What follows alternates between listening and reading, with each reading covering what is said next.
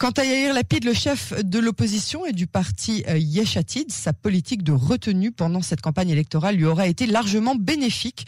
Selon les plus récents sondages, Yeshatid arrive en seconde position après euh, le Likoud et se maintient entre 19 et 20 sièges à la Knesset. Si le Likoud a choisi de le positionner en unique adversaire devant Netanyahou, c'est aussi et surtout pour tenter de diminuer l'éventuelle euh, force politique de Bennett et de Sahar. Pour nous en parler, j'ai le plaisir d'accueillir Henri Bétan. Bonsoir Henri. Bonsoir. Je vous remercie d'avoir accepté d'être l'invité de notre édition de ce soir. Vous êtes militant et membre de Yeshatid et vous en êtes aujourd'hui le porte-parole francophone. Alors, à 12 jours des élections, racontez-nous quelle est l'ambiance euh, chez euh, Yeshatid. Est-ce que vous pensez atteindre vraiment euh, ces 20 sièges au Parlement israélien? Écoutez, c'est une ambiance concentrée, studieuse, sérieuse, parce que tout n'est pas encore fait. Nous sommes à 12 jours du scrutin et même si nous sommes portés par des sondages favorables, comme vous le soulignez, il reste encore beaucoup à parcourir, beaucoup à expliquer, beaucoup à écrire, beaucoup à s'adresser non seulement à notre public pour le conforter, mais aussi à ceux des hésitants qui n'ont pas encore décidé. Donc euh, l'ambiance est plutôt porteuse, mais on est euh, dans l'expectative et dans l'attente euh, de ce jour de scrutin. D'accord, l'ambiance est plutôt positive, j'imagine. Vous, euh, ce serait la première fois que Yachatid atteint les 20 mandats. Vous avez été euh, jusqu'à maintenant, euh, la, lors des premières, la, première fois que Yachatid est arrivé à la Knesset, vous aviez d'ores et déjà 19 mandats. Aujourd'hui, vous en auriez peut-être même 20, peut-être plus. Donc j'imagine que l'ambiance est plutôt portée vers le positif. Écoutez, je pense que le public israélien a décidé de faire de Yeshatid le pivot ou le le, mur porteur de, l'alternance. Si alternance il y a, bien sûr. Je pense que c'est acquis. Et cela d'autant plus que vos confrères euh, de la 12 hier publié un sondage sur la fidélité au vote euh, futur de ceux qui ont déclaré leur intention de choisir tel ou tel parti. Euh, Yeshatid recueille euh, le plus fort taux de fidélité, c'est-à-dire que ceux qui ont décidé de voter Yeshatid le font à 79% sur de leur vote le jour du scrutin. C'est nettement plus que les autres partis. Ça, je pense que c'est une force et c'est un indicateur majeur. Parce que le public israélien, je pense, euh, s'incline devant le sérieux de notre formation, euh, devant la constance de ses choix, devant la fidélité à son éthique et surtout, surtout, devant la probité, le courage de son chef, qui a refusé de s'incliner et devant les dictats qu'on lui présentait euh, il a guère, euh, quand euh, Carole Lavanne a décidé de prendre du champ, et il n'a jamais, il n'a jamais consenti aucune aucune facilité concernant son statut personnel. Vous le savez, un chef de, de l'opposition a un statut en Israël, un statut officiel euh, avec des attributions et des avantages. Euh, Yair Lapid, je vous le rappelle, a refusé tout cela pour mhm. rester fidèle à l'image du parti. Oui.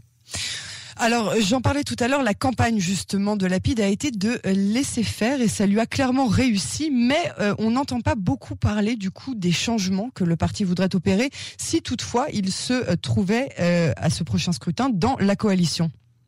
Permettez-moi de ne pas être d'accord avec vous sur ce point parce qu'il ne se passe pas de jours, d'heures, de minutes sans que Yeshatid euh, n'agisse. Il est vrai que Yair Lapid se tient en retrait par rapport à tous les débats stériles que nous voyons tout autour, autour de qui va être Premier ministre, quelle sera la fonction, qui est le champion, qui est euh, celui qui s'affaiblit, etc. Euh, comme je vous le disais au début de cet entretien, nous sommes dans une atmosphère studieuse et euh, systématiquement, et les membres de Yeshatid, et à leur tête Yair Lapid, expliquent au public, soit par voie de Zoom, soit directement, soit en rencontrant des chefs de localité ou euh, des personnalités composant la société civile, et il leur explique systématiquement la politique qu'il entend mener. Alors il y a une, effectivement des mesures à prendre dans l'immédiat, et des mesures à prendre pour le long terme. Le programme de Yeshatid, auquel j'invite vos auditeurs à aller consulter sur le net, oui. prévoit euh, beaucoup de choses, notamment il y a un plan ambitieux, un plan économique ambitieux de relance qui s'appelle le New Deal euh, pour Israël et qui est composé de plusieurs actions massives, très fortes pour relancer, relancer l'appareil euh, de production et relancer la croissance en Israël. Je vous cite deux ou trois mesures.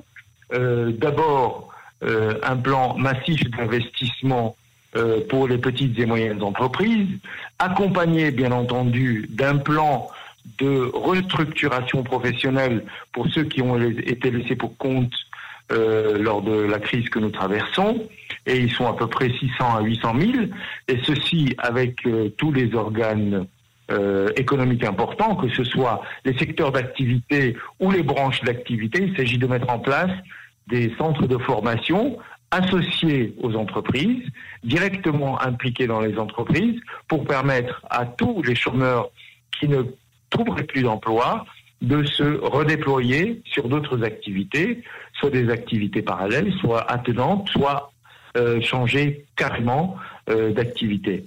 Ça, c'est une mesure euh, importante.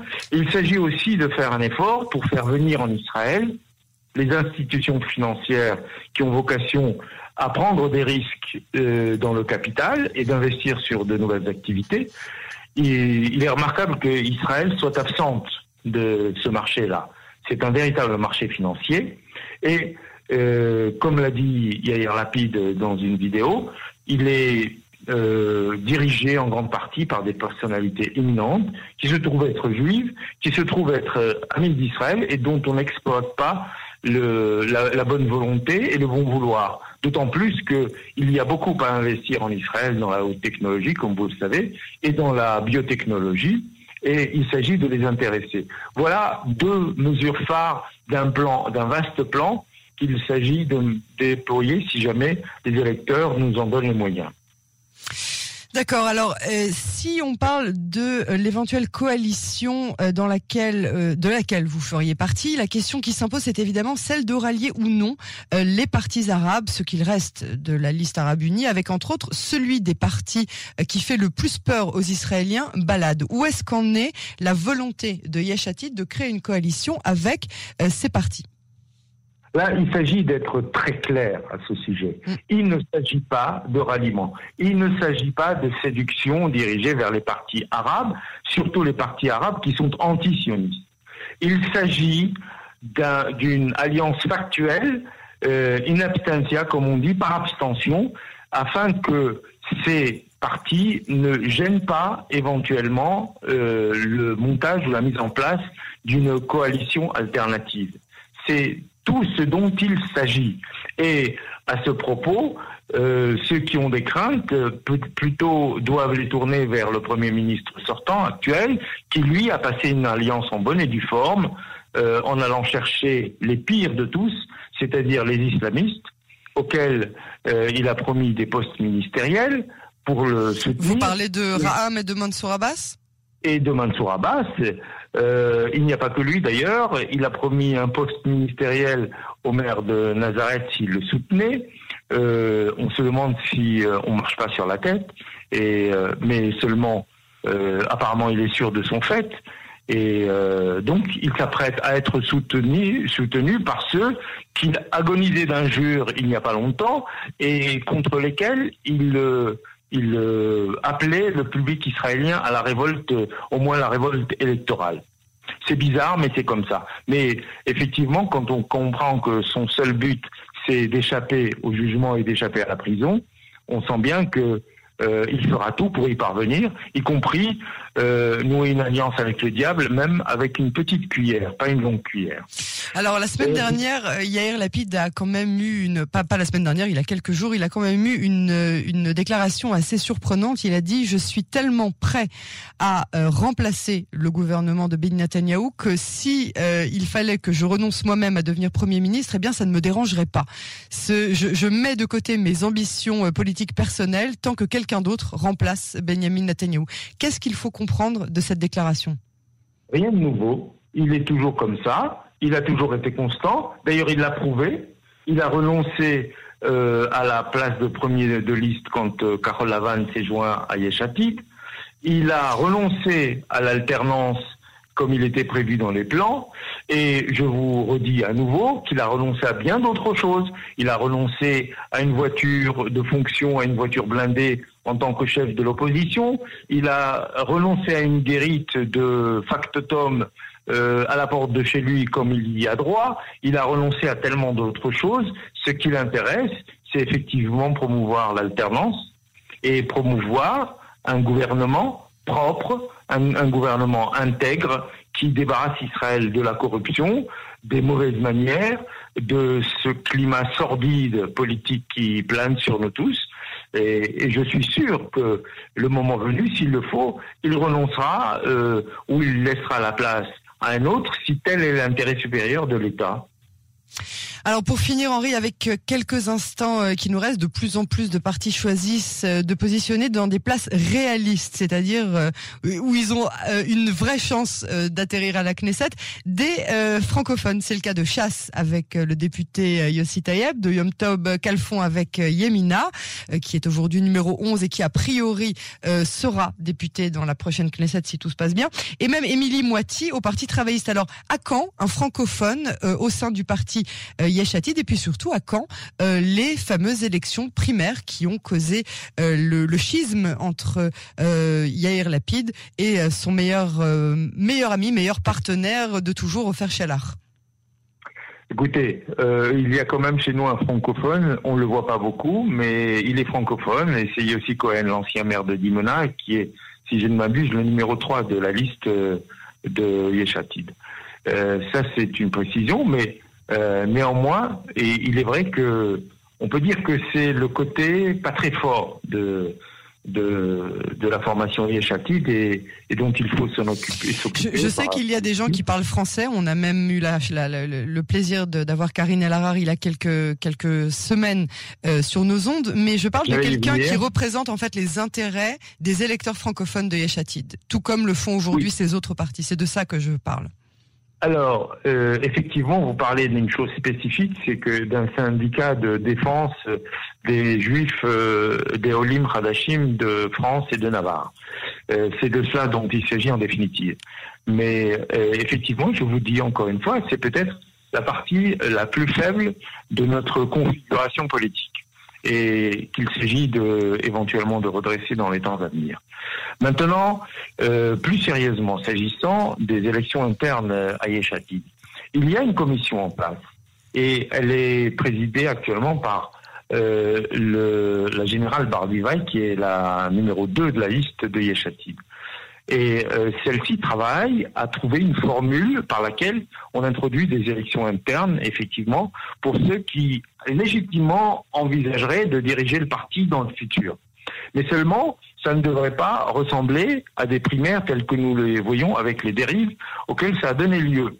Et notamment pas aux dérives qu'on a vues à la Knesset où des députés, des députés tous de droite d'ailleurs, euh, pas du centre en tout cas, se sont votés des privilèges exorbitants concernant leur propre euh, élections internes, chacun dans son parti, et ils ont financé ces élections internes en leur faveur.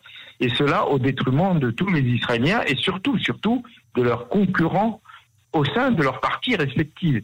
C'est comme ça qu'on envisage la démocratie au Likoud. C'est comme ça qu'on envisage la démocratie, si tant a qu'on peut parler de démocratie, au sein de chasse etc., etc.